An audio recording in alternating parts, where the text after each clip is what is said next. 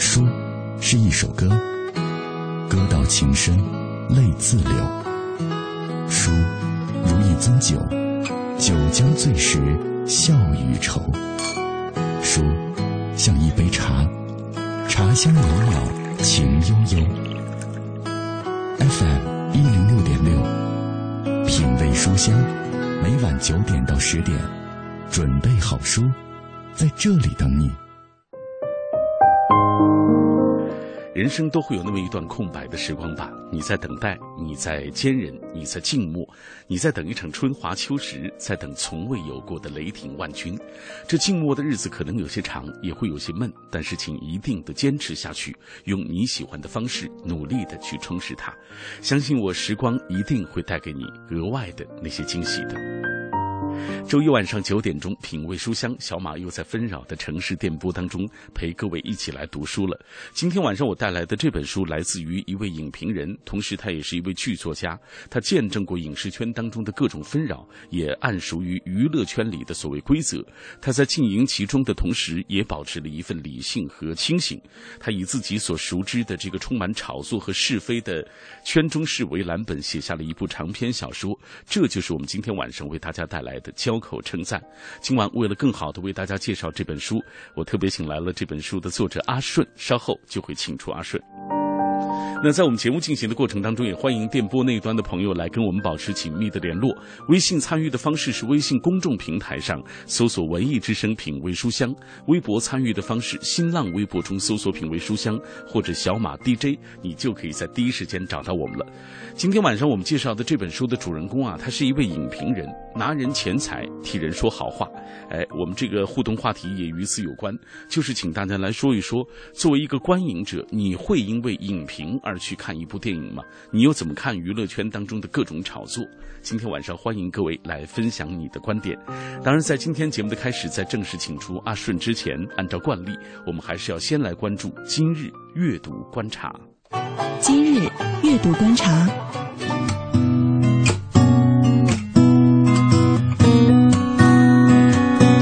今日阅读观察，首先我们来关注著名作家阎连科的最新消息。著名作家阎连科日前在复旦大学做了一个主题演讲，内容是关于他本人和作品的争议。阎连科在演讲中说，无论他走到哪里，无论是国外还是国内，总是被介绍成在中国争议最多的作家。他说，他情愿被介绍成中国最好的作家之一。争议最多的作家在国外可以看作是一个很高的荣誉，但是在中国却是非常尴尬的。阎连科的作品最早受到争议的是一九九四年的作品《夏日落》。《夏日落》的故事发生在某部对越自卫反击战结束后的一个英雄连，连长和指导员在战场上同生共死，在他们浴血奋战并牺牲了许多战友之后，国际局势发生了改变，中国和越南建交了，时移世易，追向战场上的情景，两个人的感觉也发生了变化。阎连科说：“他当初写这样一个简单的故事，其实就是要写一个真正的人，而不是军事经典里的英雄。”关于阎连科的争论，就是从这部小说开始的。那在演讲结束时，阎连科暗示，在完成《炸裂志》这部小说之后啊，他觉得写作之难是不去重复就很难。他说：“以现在五十六岁的体力和年纪，最多写两三部长篇小说，因为每天都在家里琢磨，就是写不出东西来了。”好，接下来关注国内纪念法国著名作家杜拉斯诞辰一百周年的相关活动。二零一四年的四月四号，法国女小说家、剧作家和电影艺术家玛格丽特·杜拉斯诞辰一百周年纪念。许多杜拉斯迷这两天在网上都写下了追忆文字，重温她的逝水流年。日前，法国驻华使馆、北京法国文化中心、作家出版社等单位也在北京联袂举办了杜拉斯诞辰一百周年文学交流沙龙。大段的心灵自语独白，第一人称与第三人称的灵活切换，注重诗性节奏，堪称电报式的短句子与记忆的碎片形成对照。杜拉斯这种具有强烈个性的文本风格，风靡了包括中国读者在内的全世界读者。作为杜拉斯的忠实读者，著名女诗人翟永明表示，最欣赏的是杜拉斯作品的这种独特的文体。他说，他的作品不是常规的，方式很特别，他的小说有很重的个人自传色彩。哪怕是虚构，也基本都离不开自己的真实个人生活体验。杜拉斯是内向、对自我挖掘的非常深刻的一位作家。关于杜拉斯，成都女作家杰晨对杜拉斯的文学以及精神世界有深入的剖析。杰晨说，在我的青春期或者青年时代，杜拉斯的人与文对我有着非常深刻的影响。他在文本中传达的价值观、人生观对我有非常深刻的影响。我对这位作家的感情很深，他对我就像是一个故人。好，再来关注一个业界焦点争议当中的路遥文学奖。近日，路遥文学奖发布第一次评审公告，而在今年一月八号开奖仪式结束之后的两天，主办方就收到了路遥之女陆明明的律师函，要求停止所有以路遥名义或肖像进行的活动，并向公众澄清，向当事人道歉。这在文学界引发了一片哗然。可以说，从路遥文学奖创办伊始，外界对于他的争议就从未停止过。我们来一下回顾一下这个事情的始末啊。二零一三年的一月八号，收藏界杂志社的社长高玉涛和收藏家高维华等发起了设立路遥文学奖。发起人声称，该奖项是民间发起的纯文学的公益奖项，奖金全部来源于社会募捐。随后，路遥的唯一继承人独女陆明明明确表示，不同意目前设立的路遥文学奖。而学者肖英也曾经明确表示，怀疑路遥文学奖是在借机圈钱。他说，奖金通过社会募集的话，国家有相应的一系列的法规规定，不是想募捐就募捐得了的。而且这个奖曾经申报过文联批准，但是一年时间了，文联也没有批复。所以从法治法规来说，这个奖本来就不合法。他担心这个奖是借路遥的名义来引诱路遥的热爱者和尊敬者捐钱的活动。那针对外界的种种质疑，路遥文学奖的创办人高玉涛表示，既然他决定要搞，那么谁也挡不住，并且他并不认为路遥是属于路遥家人的私产，而应该属于所有读者共同的精神财富。在文学示威的年代，各类大大小小的文学奖却层出不穷，其中许多所谓的文学奖不过是一些小圈子内部的游戏而已，体现的其实就是某些写作者不甘寂寞的一种浮躁心态。当然，我们也应该看到，确实有一些文学奖是以崇高的情怀和高水准的作品作为依托的。那至于路遥文学奖今后会如何的发展，我们不得而知。我们就是希望它真的可以成为一个严肃的、诚恳的和高水平的文学奖项，而不要变成借路遥之名沽名钓誉的工具。我想，时间永远是最好的试金石。好，最后为大家介绍一个文学活动，感兴趣的朋友可以去参加。四月十三号，也就是本周日的十五点到十七点，彼岸书店北航。百宴店将会推出主题为“从花街到耶路撒冷”徐泽臣、宁肯、梁鸿读书会。活动嘉宾是作家、人民文学杂志社的编辑徐泽臣，还有作家十月杂志的副主编宁肯，还有一位是中国青年政治学政治学院的中文系的教授梁鸿。好了，以上就是今日阅读观察。这里各位听到的是小马带来的品味书香节目，夜色中一起分享阅读的美好，夜色中一起展开思想的旅程。有时候，我们想要慢下来，静下来，听花开的声音，观夜战的曼妙，品书墨的芬芳，告诉自己，生活简单美好。FM 一零六点六，晚九点到十点，品味书香。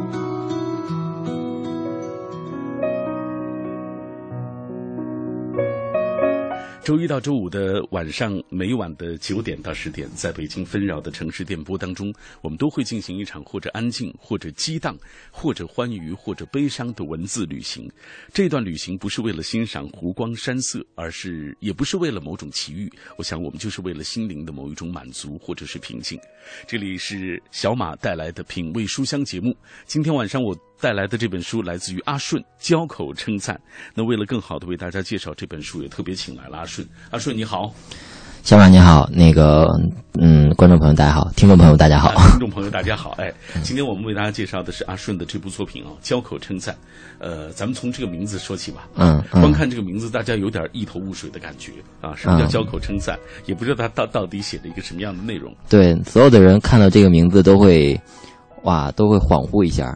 然后其实他说的是，就是交口，就是说那个现在的影评人啊、媒体人拿了嗯收了别人的钱，然后对一部国产影片进行那个交口称赞，就一种没有底线的交口称赞，所以简称交口那种。嗯。我想问的是，这个据说阿顺自己以前也是其中一位啊，因为 嗨，都让你咳嗽了啊。这个阿顺呃，他之所以能够写出这样一部爆料所谓影视圈当中的很多内幕的小说啊，呃，他本身就身处其中啊。给大家讲讲你在影视圈当中的工作吧。据说你从娱记开始做起，啊，对，做过写过影评，编过剧本。嗯，做过导演，是做过七年媒体，嗯，那个《新京报》啊、搜狐啊、凤凰之类的，然后基本上都是娱乐这一块的。嗯，所以你很熟悉这一块的内容。嗯，对我这一块倒是很熟。嗯，这个这小说里边也有很多的跟媒体啊、那个影评、影视圈相相关的东西，因为这基本上就是这个行业的一个生态。然后主人公呢，也是他是媒体人和影评人，还有那个从业者的一种身份，就是一个复杂的混合体。嗯，然后呃，然后就是通过这种身份，然后正好也可以把我想表达的那个。关于交口称赞这么一个现象的一些事儿，融在这个行业里，融在这个故事里。嗯，所以你看，呃，阿顺他见证过影视圈当中的各种纷扰啊，也谙熟于娱乐圈当中的所谓规则，经营其中的同时呢，也这个保持着一个。呃，理性或者是清醒吧，所以带来了这本以这个呃影视圈啊，这这些种种的一些乱象或者是内幕呃为主的这样一部长篇小说。我之前也不是嗯那个清醒，我就是嗯，因为之前各种的嗯他们做的事儿 我也都做过，嗯啊，只是就是想嗯觉得不想再这样了，然后想给自己告个别，然后给一个阶段做一个总结。然后做一些我想做的一些事儿。好，具体阿顺说他们做的事儿，他也做过，做过什么样的事儿，我们稍后再聊。以下我们透过一个短片来了解一下这本书《交口称赞》。今晚分享《交口称赞》，中国影视圈非实名制爆料题材小说，被称为中国版《忏悔录》。小说讲述了知名影评人石小川。厌倦了为影视剧写一些交口称赞的稿子的生活，他有自己的追求，他想做制片人，拍一部印着他标签的电影。他磅礴汹涌的自信从来没有失手，他坚信转行制片人做电影是上帝赋予他的使命。他一心为了电影，却从一开始就陷入了螳螂捕蝉、黄雀在后的连环套。他的身边从来不少狡猾毒辣的狐狸，也不缺乏患难见真情的好兄弟。还有从一而终的帮助他，甚至忍辱献身的美女，更有他一直暗中喜欢却对他若即若离的女子。当石小川的底线被一再触碰，当石小川变成他当初最讨厌的人，梦想不再纯粹，恶之花在风中飘荡，他最心爱的苦苦追逐的女子，也在与他经历了纠缠苦乐的春天里窃听风吟。好，我们透过这个短片了解了这本书啊，交口称赞它大致的一个内容。刚刚我们说到了这个阿顺自己也承认啊，说是他们做过的事我也做过啊。讲一讲红包事件吧，据说在你身上也发生过所谓要红包的事件。啊，那个红包其实发生过好多次，但是我自己要红包倒是真只有一次，就是当年有一个片子，然后然后我们一个国产电影，然后看完之后。嗯，我就跟当时也是《新报》一前同事，然后跟他说，嗯，那个还有红包吗？嗯，就随口那么说了一句。但是他说，哎，有。嗯嗯，我俩聊了聊两句之后，他就把那个红包给我。然后突然之间，我就意识到特别的不要脸，然后特别卑鄙无耻那样的感觉。然后我就我啊，我怎么会这么没有没有下限？然后，但是你知道，这这已经成了一个。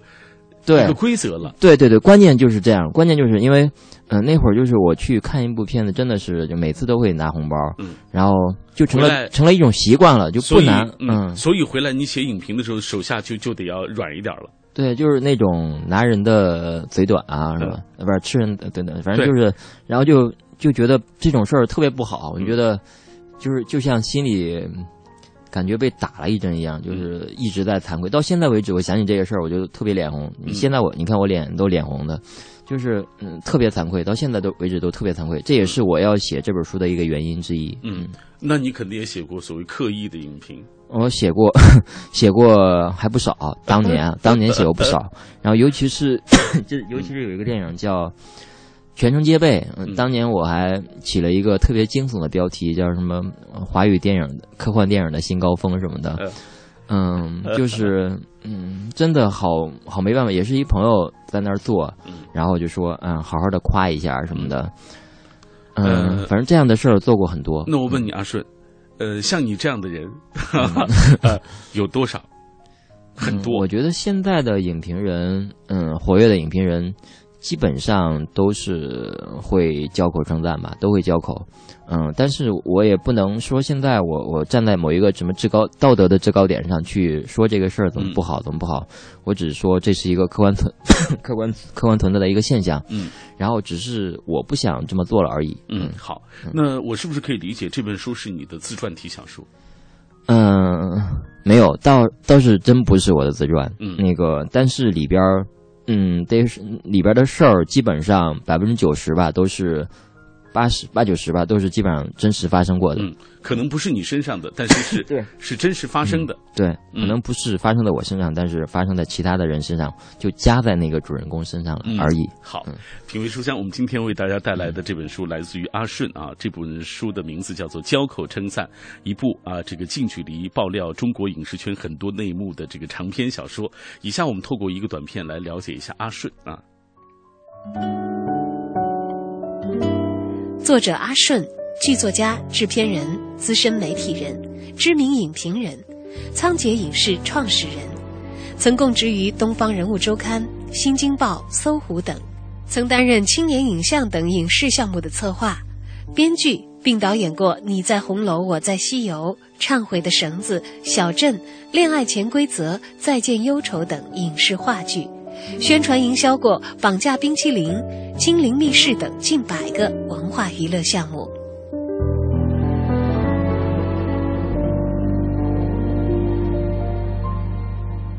最近阿顺也是特别的忙啊，每天上通告啊，这个还要有相关的一些影视剧的一些工作。对，但是所以这两天都感冒了，是吧？嗯，感冒好了，就是一直在咳嗽，嗯，就是所以抱歉啊。对，说这句话就是为了告诉大家，咳嗽继续啊。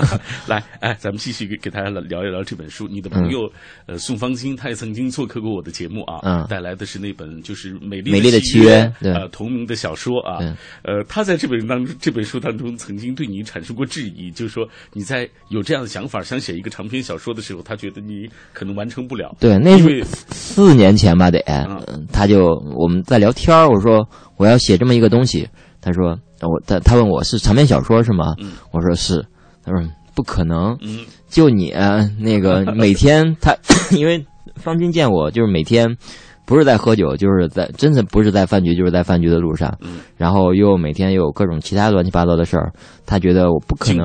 对对对，坐着写一个长篇小说。嗯嗯。再一个就是，我觉得写长篇小说啊，它是要有技术准备的，就是你多年这种文字的工作。对对对。你要写光写一些虚虚实实的这个影评，估计有点啊。对，那那个我倒不担心，我觉得我能写，但是确实是一直在那儿坐着。我的我倒是我对自己当时也没有完全的信心，嗯，但是后来真的想做这个事儿，然后就做了，嗯，好，呃，我们接下来打开这本书啊，为大家介绍一下这本书的主人公石小川啊，呃，有人也想问一个问题，就是说这个石小川这个主人公是不是你的原型？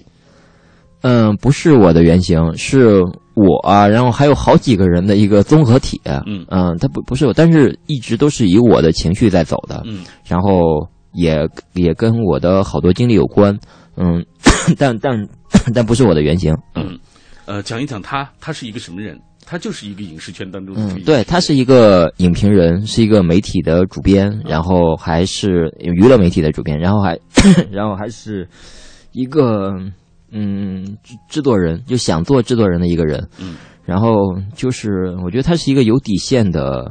嗯有梦想的一个人。嗯。嗯。他是，呃，你说了他是几个人的一个一个一个代表啊？嗯，他是嗯，现实中他是一个五六个人的一个综合体，然后在这里边呢，他是觉他就是一个现在很多的嗯，既想保持自己独立的性格，然后又想嗯跟生活里的一些市场中的一些东西来妥协，嗯，挣一些钱什么的。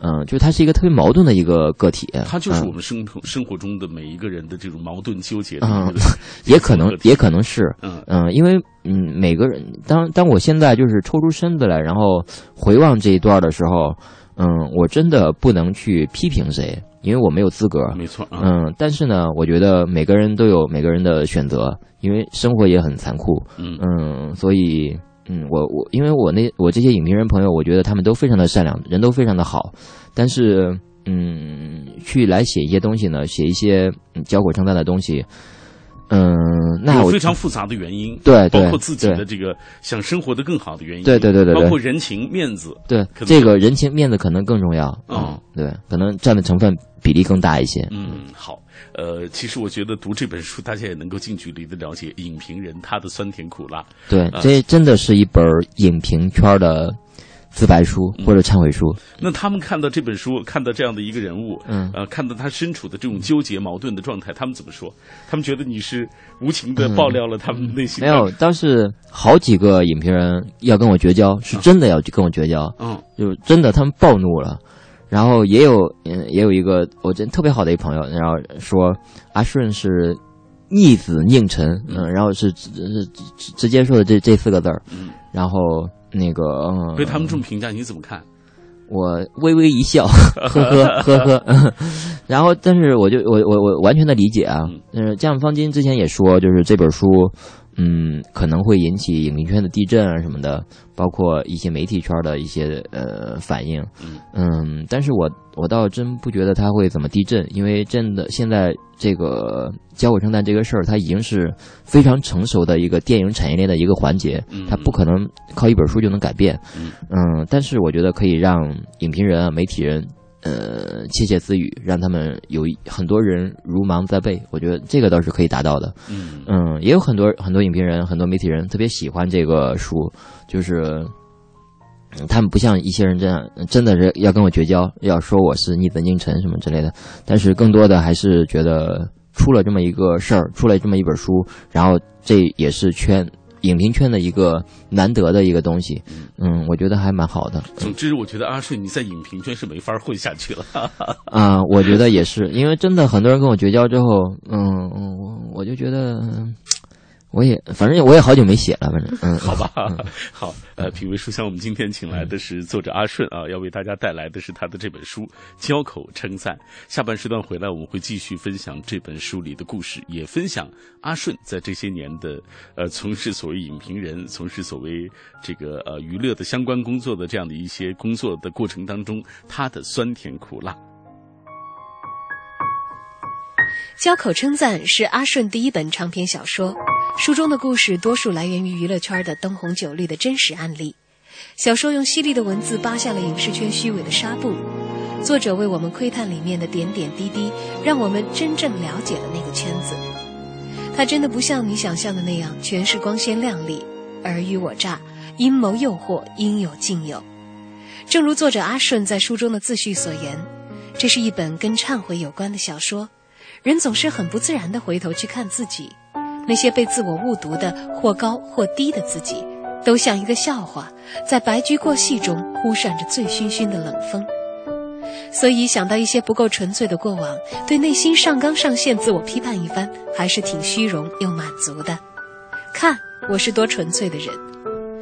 是的，每个人都以为自己活得很纯粹，其实，在这个物欲横流的社会中，你又怎么可能纯粹得了呢？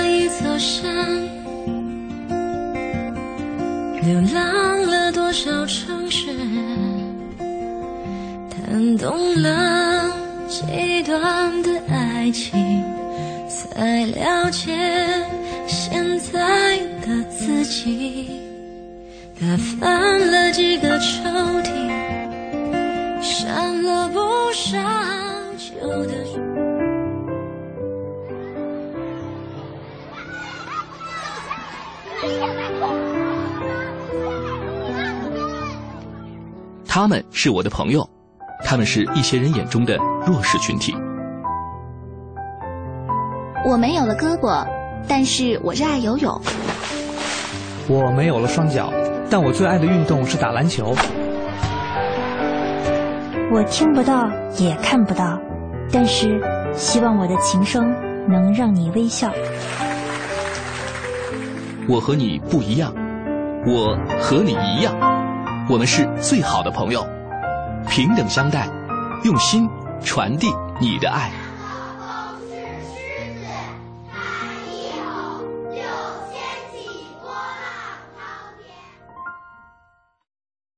买汽车配件用品到西国贸汽配基地西南三环丰益桥西。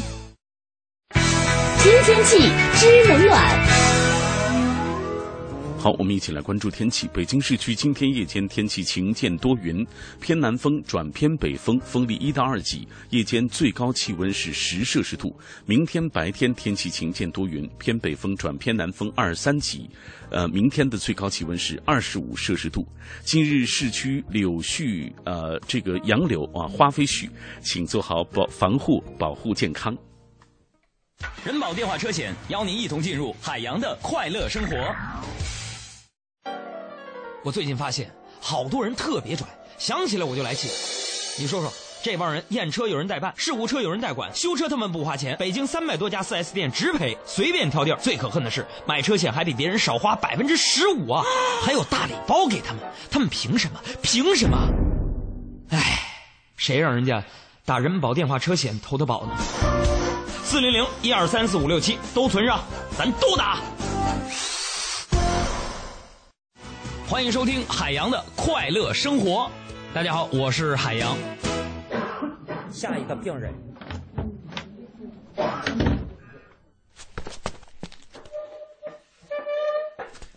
哎，海大夫，我觉得我有选择性障碍，你说这怎么回事啊？别急，我给你解释啊。嗯。这个选择性障碍一般体现在日常生活当中，例如女性购物，同样的款式的衣服。不同的颜色，这个也喜欢，那个也喜欢，导致拿不定主意，内心纠结，最终挑选了一件之后，还要不停的问别人是否适合自己。如果别人的答案是不适合，则会加剧这种苦恼的心情。患上这种症状的人，嗯，原因只有一个，嗯，是什么？穷。海洋的快乐生活，下个半点见。海洋的快乐生活由人保电话车险独家冠名播出，电话投保就选人保。四零零一二三四五六七。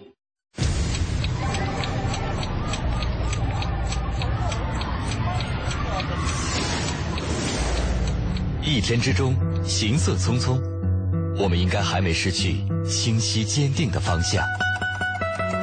早餐之后，失眠之前。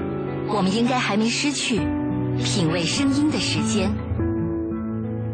新文艺新青年，新文艺新青年，FM 一零六点六，文艺之声，文艺之声。我们在真实不过的北京上空，北京上空，在你脑海中分贝最高的调频，为你留一个温暖的地方。托尔斯泰。在阅读中发现智慧的钥匙，惠普尔在阅读中找到人生的灯塔，高尔基在阅读中收获生活的伴侣。品味书香，梳理文字，书卖人生。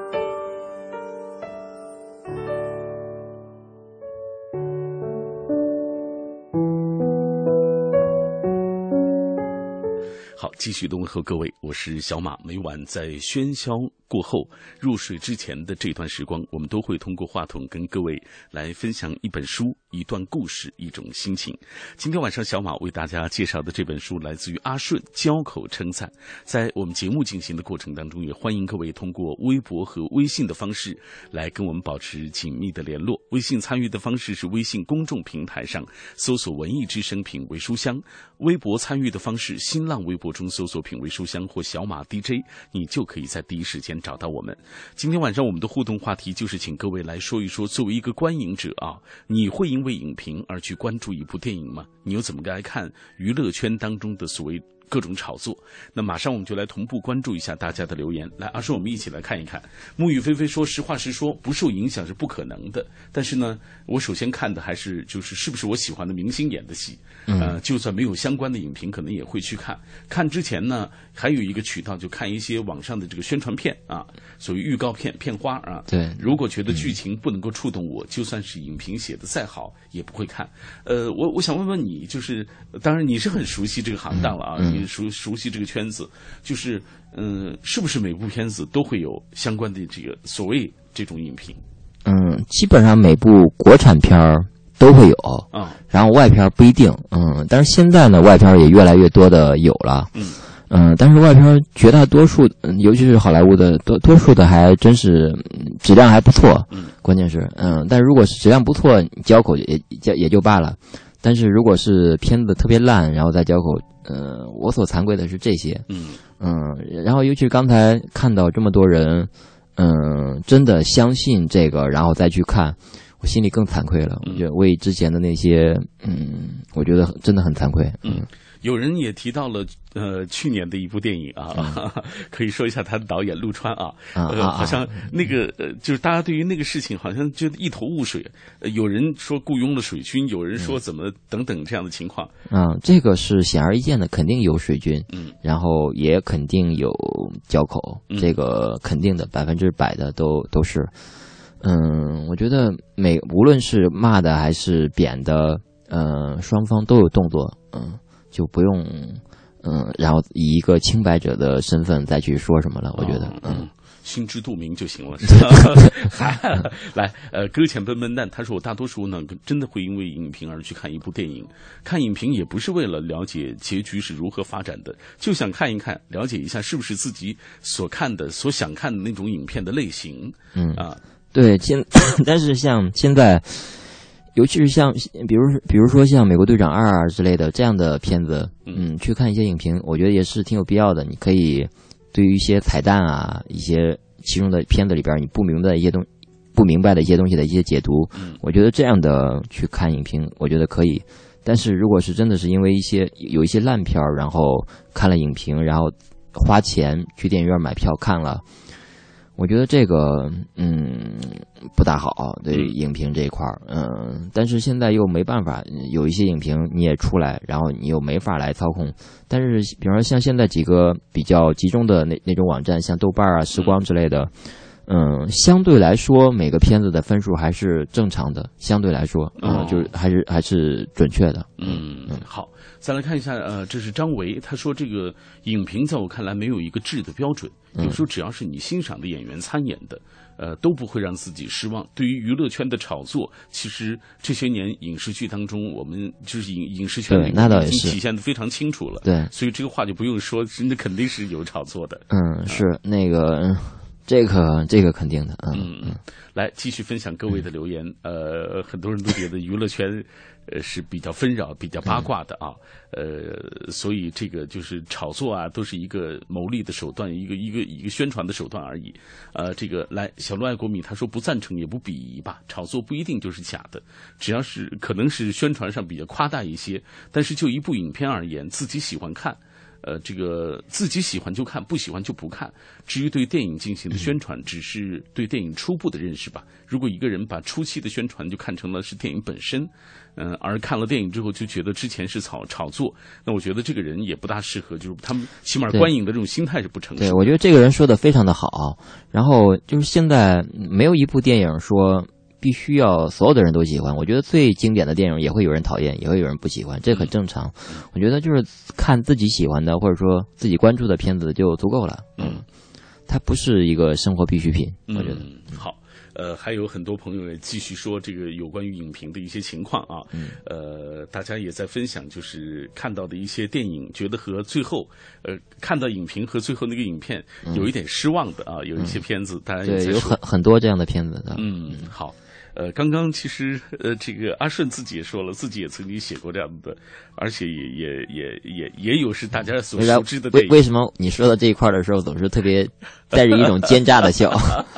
嗯，我就想，就这样也没炸出你，说实话。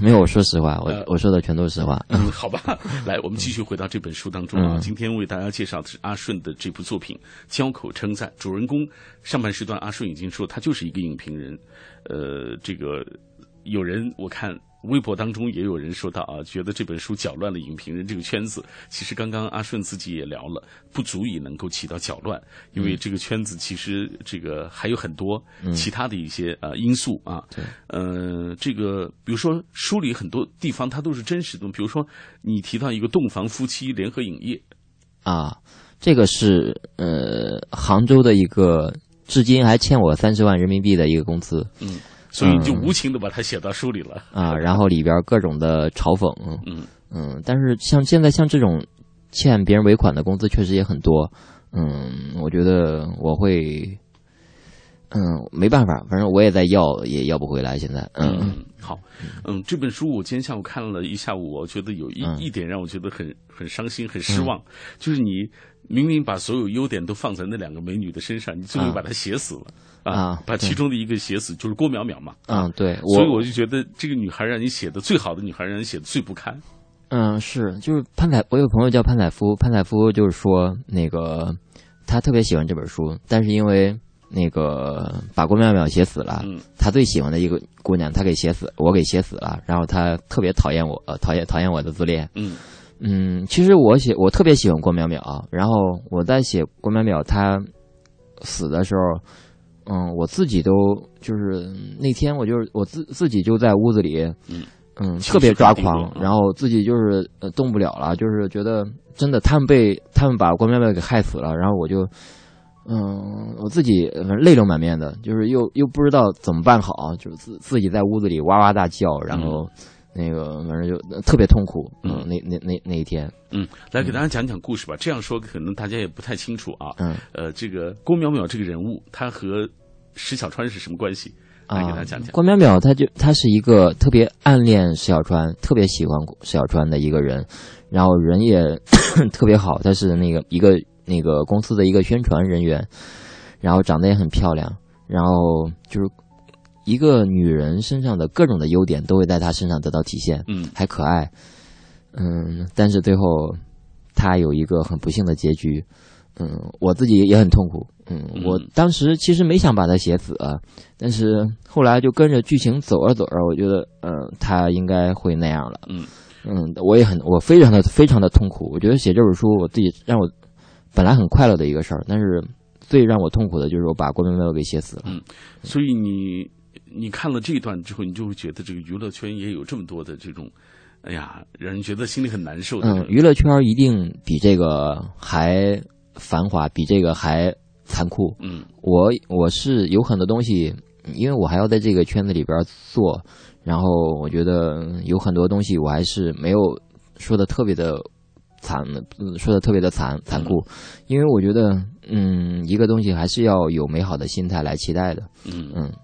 好，今天我们为大家介绍的这本书来自于阿顺交口称赞，继续通过一个短片来了解这本书的相关内容。今晚分享交口称赞。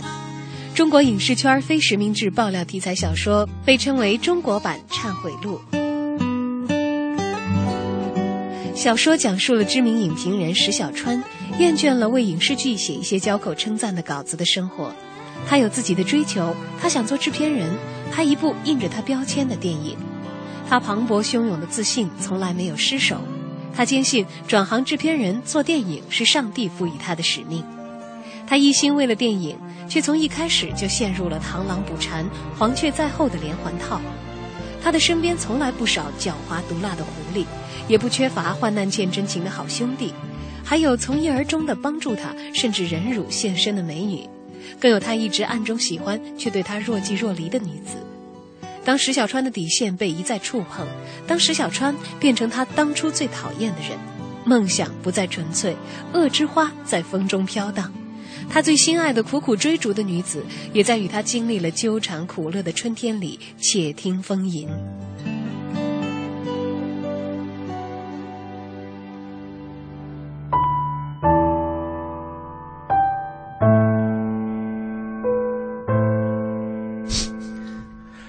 继续请进阿顺啊，继续来分享这本书里的故事。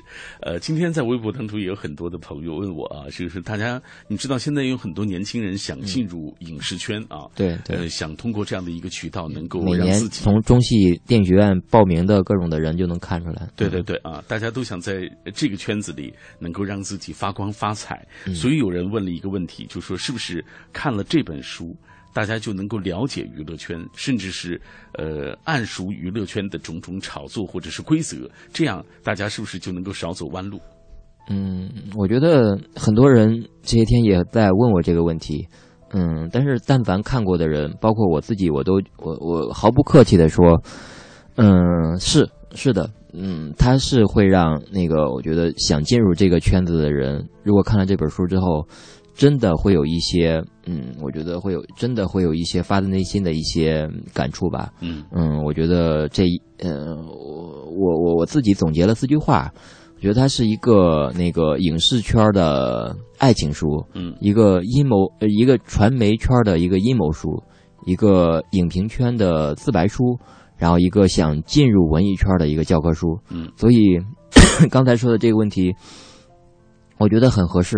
嗯，尤其是那个接下来要去各个学校演讲，嗯，然后也要说到这个问题。我觉得很多学生也在问，嗯，我觉得很有必要。如果真的想从从从事这一块儿的话，或者想进入传媒这一块儿的话，嗯，这本书会给你很多可以让你规避或者避免很多东西。嗯我不一定能教给你什么东西，但是能让你避免很多东西。嗯嗯，它会给你一些比较。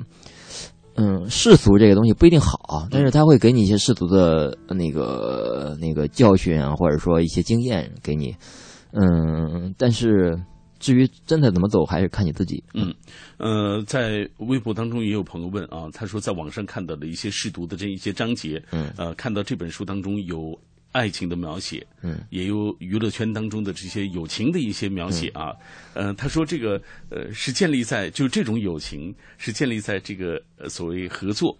所谓共同的这种发展，呃，有利益这种纠葛的基础之上，还是纯粹的友情？就是这种，呃，所谓大家都很强求想对。得到一个答案，就是说。多多数的还是一个就是合作的基础上的，嗯，但是也有也有那个纯粹的那种友情，嗯，我觉得每个人一生中真正的好的那种纯粹的朋友，嗯，也就那那么几个吧，能掰的手都、都能数过来，嗯。嗯，比如说这本书当中石小川的朋友，给大家介绍两个，比方说像萧远山啊，那个杨五郎，嗯，在现实中也都是有石小川，比方说有我的一些真实的呃存在，比方说杨五郎，他的原型是袁飞扬，是我特别好的兄弟，然后萧远山，比方说是是金秋、潘采夫等好多人的一个合体，嗯就是嗯，我觉得每个人嗯，包括朋友、朋友友情啊之类的，嗯，也都能从这本书里得到一些嗯想法或者一些感慨吧。嗯，但是对于我来说，这些 都是次要的，包括写那个影评圈子呀、传媒圈子的阴谋，也都是次要的。嗯，我根本就我对这些揭露这些东西，或者说客观的表述这些东西，我没有任何的兴趣。嗯，我要说的还是爱情，其实，我就要写一个爱情故事，最终。嗯，我我所痛苦，我所纠结的，其实也是这个爱情故事。当然，就是在这个爱情的过程中，不自不不自觉的，就是把这个这几个圈子的生态给客观描写出来了而已。嗯嗯嗯，这本书我看媒体把它当做了一个，比如说把它称作是中国版的《忏悔录》，你怎么看这个说法？嗯，对于个人来说，你觉得是是吗？嗯、之前、呃、我我说实话啊。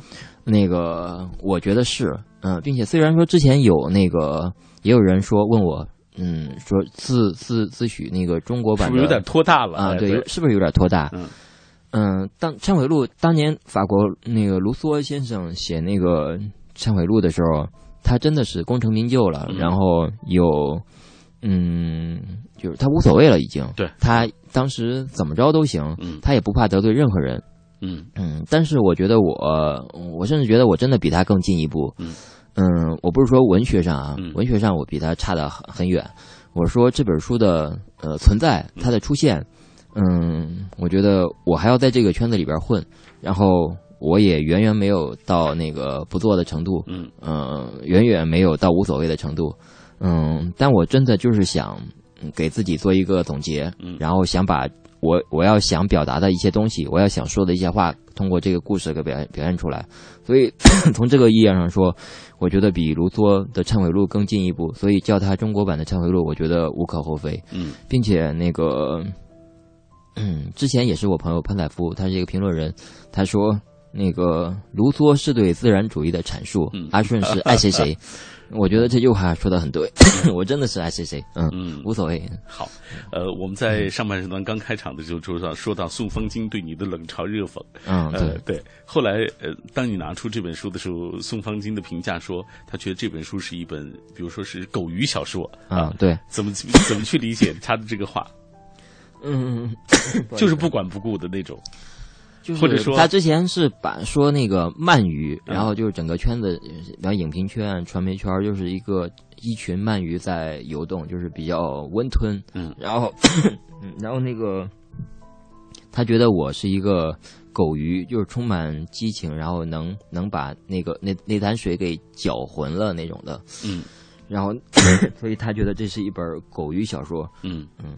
好，那接下来我们继续请阿顺先咳咳咳，继续咳嗽一下啊。我们进一段呃，这个有关于这本小说的一个相关的一个片花。交口称赞是阿顺第一本长篇小说，书中的故事多数来源于娱乐圈的灯红酒绿的真实案例。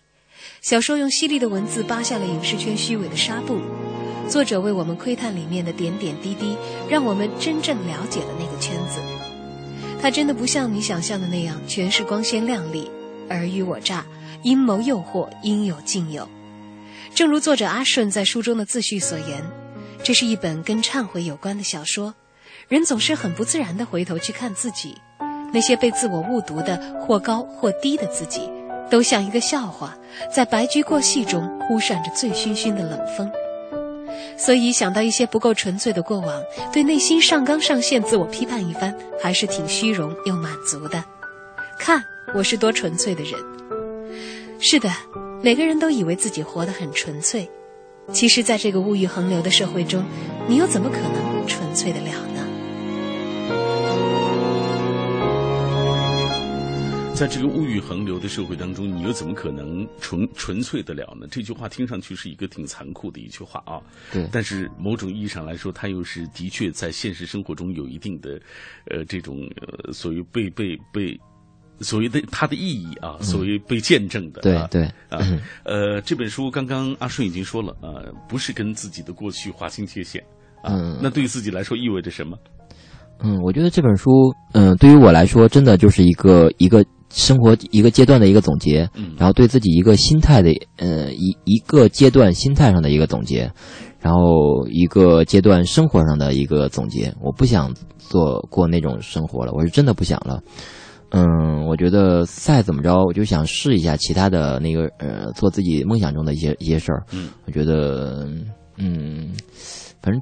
整体上是一个总结吧，但是也没有具体的说要给自己的过去划清界限。嗯嗯，没有那么严重。嗯嗯，好。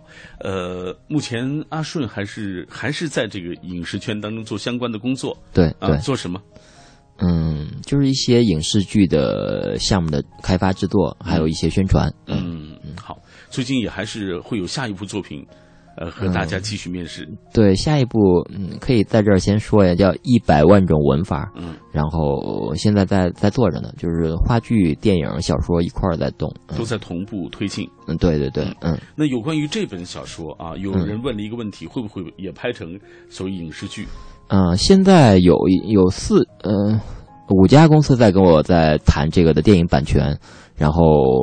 嗯，我估计下半呃五六月份吧，应该会有一个准确的、明确的一个结果啊。嗯，但是我觉得这个片子，我不知道为什么那些公司会那么狂热的找我啊。嗯，我觉得做出电影版，我也不知道会不会好看，但是小说很好看。嗯嗯，呃，所谓的小说很好看，嗯，你觉得就是呃，在你看来，你。推荐他给更多的年轻人、更多的朋友去。呃，你的主要目的是什么？就是你写这本书，你最大的一个目的啊，除了你你说的，呃，你你觉得你比较看重他的爱情啊，爱情部分。我真的就是想跟大家分享这么一个故事，然后分享这么一个圈子，然后来一块儿来分享那个，就是我所要表达的一个喜怒哀乐的一一一一一个事儿。因为真的，我身边的好多朋友。嗯，包括几个陌生人，然后他们给我发微博私信说，看完之后真的是哭了，哭得稀里哗啦的。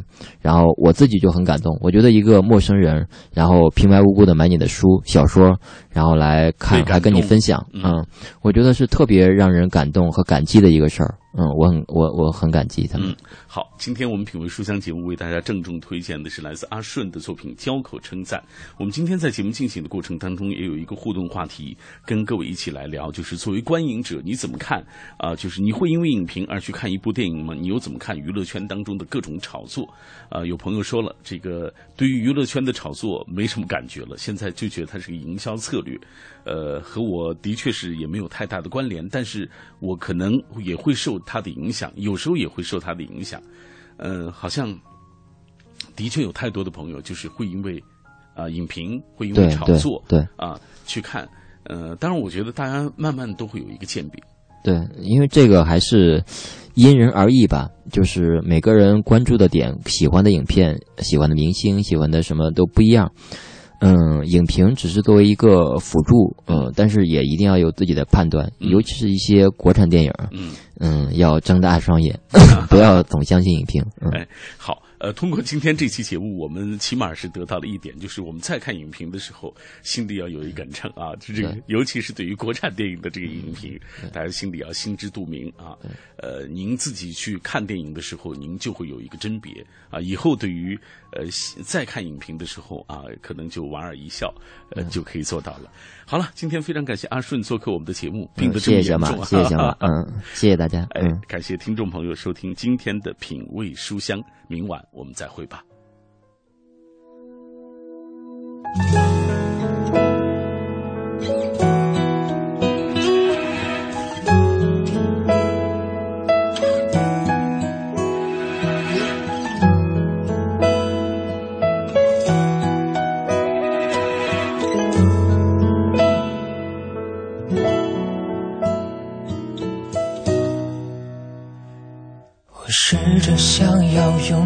学会摧毁这座无爱的堡垒。你给的谎言看来很美，卸下面具的我是真的很累。我才知道，在你心里我是后辈，是你可有可无的傀儡。你给的爱我已无所谓，何必要让自己在街头买醉？我想要学会，学会看穿你的虚伪，再学会慢慢忘了你的美，止住眼泪，全身而退，留下那些为你种下的蔷薇。我已经学会离开你，我不会后悔。微笑去面对心里那片灰，风继续吹，吹干我身上有你的气。